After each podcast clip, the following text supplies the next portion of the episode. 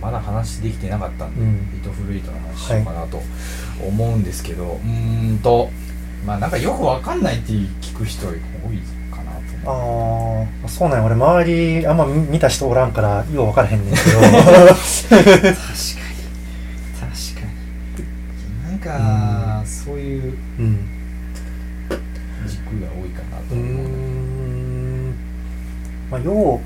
うまあよう分からんかまあようまあまあ推理物じゃないけどさ、まあそうそうまあどっちかっていうと、まあす高橋良樹っていう、んまあ映画評論家とかはいはい映画ライターの人いますけど、うんその人はやっぱりその、まあ、西部劇として見たいっていううーんな、うんとりあえずは、うんまあ、西部劇っていう設定借りて、うんまあ、密室ものであったり、うんまあ、ミステリーであったりっていうのをやってるって感じうよんね、ででなんかやっぱ町山さんの、まあ、音声解説とかでも、はいはいまあ全全まあまあ僕僕買って聞いてるわけじゃないんだけど、うやっんぱりなんか告知してるの見てたらやっぱり話がちょっとわからない人がいるだからわからないっていうかこれそもそも何の映画なんていうかあうんあ何ジャンルってこななジとャンルというか、うんな何何がしたいんかっていうか何を伝えたいかみたいな何まあそうかなっていうどどう見たらいいのかみたいなああ話でがあっもうんてでなんかまあ僕自身もまあちょっと調べていたんですけど、なんかどうもなんかアメリカの劇作家がうんヒーターもみたいみたいなことを調べて書いてあってでタランティーノのインタビューとかまあ普通にググっていろいろうんまあ、英語の記事が多かったんですけど、はいそれ見てたんですけどでもねユージン・オニールっていう人がうんいるんですよまあぶどうもってじゃなくて、うんユージン・オニールっていう、はいえっ、とその、えーアメリカの劇作家で、うんその人は、えっとアメリカで、えっとね、あのノーベル文学賞とうんですよその人が、えー書いた、んそのえ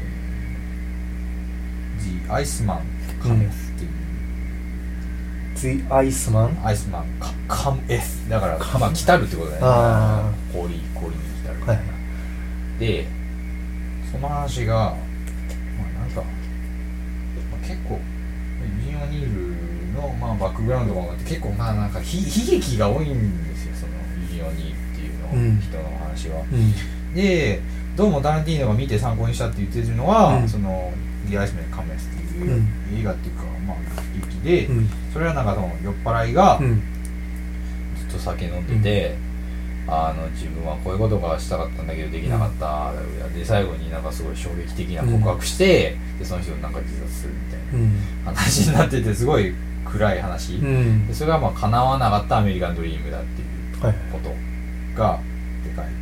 ですよまあまああとあとまあ彼の参考にした作品いろいろいるけど、まあ、それちょっと念頭に置いて聞いてほしいんだけど、うんまあ、形式的に、うんえー、とこの映画っていうのはうんすごく、えーまあ、ミステリーだと、まあ、だ例えば優勢からのうん物体 X、うんあのジョン・カーペンター監督の、それこそ雪山に、閉じ込められた人たちがいて、でその中の誰かが、うんまあ誰エイリアンだっていう、で誰なんだっていう、うんだからまあフェイトフレートで一緒うん誰がまあそう極だね悪人で嘘ついているのかうんみたいな話になってる、まあそれ似てるっていうとこと、まあ、さっき言った「アイスメン・カメス」とか、うんあとアガサ・クリスティのう「んそして誰もいなくなった」はいはいああれもその要はえっ、と誰が誰がっていうか、まあ、誰が犯人でみたいな感じで、まあ最これ別にネタバレじゃないと思うんだけど要要はタイトル通りのことになるとあお互い あお互いにね、うんまあ、憎み合うじゃないけど憎み合ってとまあまあ滅ぼし合ってみたいな話になってて要はこれは映画なんだけれども、一個の、えーステージ舞台うでんずっと、まあまああまあ大体だほはぼずっとほほぼ、あまあ途中からずとっとそうやなうんうん、その同じ部屋で閉じ込められて、行ったり来たりしっていう、だからもうもうまさに演劇なんですよねあんまりその時間軸、まあ、まあ飛ぶけれども、はいそんな飛ばないし、うんその大きな画面で、うんそのこう映して、うんこのこ左側の人がこちょこちょなんか出て右側の人がなんかその奥の方でなんかこううんよくわからないことやっててみたいなこういうその画面の映し方みたいなのもすごく演劇的っていうか、同時にいろんな人が、うんいろんなあー、まあ、そのなんかその手前だったり奥だったりでいろんなことしてるっていうのうはんすごい演劇的あなんーですよね、そうやな確かうに、ん、だか言われてみらればだからそのやたら長くてなんかよく分かんないというかやっぱアクションみたいなのがちょっと少ないなみたい少なないとこあるのはやっぱそういう演劇的な要素があるから、ちょっとでそれミステリーだからうん誰がやったのかっていうのでじっくりやっていくみたいなところがまああるんだよねだからでまあ叶わなかったアメリカンドリームっていう話をさっきしてたんだけれども、どうもまあ前作のジャンゴうんは、まあ、もうまああります AV 劇うんっていうかまあじ設定的に西部劇っていうかあ、ーうんはいまあ、でも黒人出てくる時点でもううんそのカウボーイはうん黒人になってるわけうで、んでもまあず絶対いたわけで、はいその黒人はまあ自由黒人もいましたし、うっんていうところでまあよ要はそのえっ、とイングロリアイングロリアスバスターズみたいに、そのまあ歴史の書き換えというか改変っていうか、まあいい意味で、うんだからその復讐を果たすっていうか、はイングロリアスバスターズだったらナチスがあナチスじゃねええっとそのユダヤ系が、なナチスに復讐すると、うん一番なんだろうな、まあ、カタルシスのああいうような形で,、でジャンゴも黒人奴隷がそうやな白人のプランテーション地主にうんすごいディカプリオ大 復讐するとうんいう話になってて、うんまあスカッとするというか一種、まあ、カタルシスがあるという、なんかでもヘイトフレイトってそういうの要素がまあこの辺は大丈夫だと思うんだけどすごいないというか、まあ、暗いまあです確よねだからうんあのまあ黒人も出てくるけれども、うんすごいなんか白人嫌いで白人は黒人嫌いで、うんで、はえー、と黒人そんな嫌ってない白人の人は、えー、と女嫌いで、うんで唯一いい人だと思ってた、あのー人もうんメキシコ人嫌いでみたいな話で、うんもうみんなその確か象にな渦がもう止まらない状態になって、でこれって、えっと、設定は南北戦争終わって10年後とかのそんぐらいや北部なかなうんででなんでこれをわざわざ今やるかっていうことはやっぱりその、まあ、人種間の争いが今なお、うん大変終わってないっていうことだっていうのは、まあ、高橋良樹とあかあ言ってて。でタランティーノ自身もあのあの、ね、黒人暴動というか、その黒人があと武器持ってないのに、うん白人の警察官に、あのうん射殺されたってはいいはいうはい事件がまあ多発した時に、うんまあ、デモとかあって、うんえっと、タランティーノも参加していたんあそうなんやですよ、うんとかいうところがあって、まあ、そういうところに対する意識が高いっていうわけで、うんまあ、ジャン要はそのジャンゴがそういうふうに、まあ、リベンジ果たしても、うん現実が対応できてないというか現実がついてこれてないというか、うんフィクションがリアリティにまあそうやなそうだからそう先越しすぎててうん全然リアリティがうん追ってこないよっていうのが描かれてて、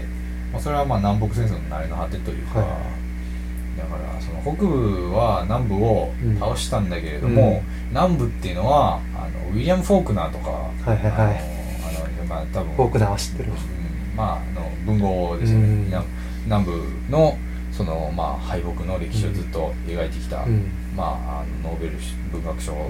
もん受賞した作家なんですけど、うんその人が例えば日本に来た時に、うんまあ私とあなたたちは、まあ、いわゆる同じものを持ってると両方敗戦国だってうんことを言ったんですよねだから南部もまああだから要はその傷をずっあとうん抱えているというか、うんまあなんだろうまあそれは風と共に去りぬとかを見たらはわいかるんですけど、あれはまあ南部側から描かれてると本当なんか白部白北部側うん側のそのヤンキーがすごい悪悪党みたいに描かれててっていうところがあって、まあ、そういうところがあってやっぱりその、まあ、南南北問題じゃないけれどもうんその北と南、あるいはまあ白人黒人っていう、うんその壁みたいなのは、うんどっかなんかこうねあの乗り越えられてないところがあるっていううんことになっちゃってるよね、まあ乗り越えられてないようなんでまあタランティーノがどこまで意図していたかわからないけれども、そのまあ陰惨さだっていうかそのリアリティのきつさみたいなのを、まあ、ジャンゴが描かなうん描かなかった分ヘイトフルエイトは描いてるっていうあーまあ、考えれるんですよねでまあ、いまあ、その最後まで見た人は分かると思うんですけどなんかまあ結構ありえねえ組み合わせうんありえない組み合わせやったな最後あるんですけどねいやまあそれはそれで、まあ、戦いの後なんかあるのかなっていうのは思うんですけど、まあ、さっき言ったアガサ・クリスティの「そして誰もいなくなった」とか、うんまあ、踏まえると、まあ、すごい悲劇的な終わり方というか、うんうんだ誰が助かったんだろうっていうか、うん、確かにだからもうもうその時点ではもう誰が犯人だったのかそう別にどうでもいいわけで、うんタランティーノだからもう犯人分かってはいあよかったねみたいな話ははい絶対終わらせるはずないじゃないですか、レザレザーバードッグもうん誰が裏切り者なのかって話だけれども、結局ねまあそういうことになるわけで、うんっていう感じで、まあ、ヘイトフルエイトは、まあ、そういうふうに、まあ、見るのうんが多分まあまああの、まあ、いろんな人の町山さんとかまた、まあ、うん高橋良樹とかうがん言ってる話拾っていって、まあ、まあ合わせていくとそんな感じそういにう感じだなるんかなとは思うんですけどね。俺はもう普通にもうタランティーノらしい描写を楽しむだけやった からうんいやいやでもそれは一番 あ如実というかそれが現れてたから、うんまあ、それはそれでよかったと思あうんですよね、また吹っ飛んだみたいうんな、うんうん、確かになカップルで見る映画じゃなかったよなしかも、うんうんまあなんか見に行ったやつもいるとか聞きますけど、まあそれはよかったんじゃないですか、まあも うあいましたよね見に行った時ね僕らもうんね結構結構見行ったよなた時あれちょっと引いてたのかなーっていうのはちょっと、俺だって隣男の子じゃなかったら泣きられてら笑えんかったもんこんちゃんじゃなかったら確かにね俺もドン引きされるやろ見に行かんよ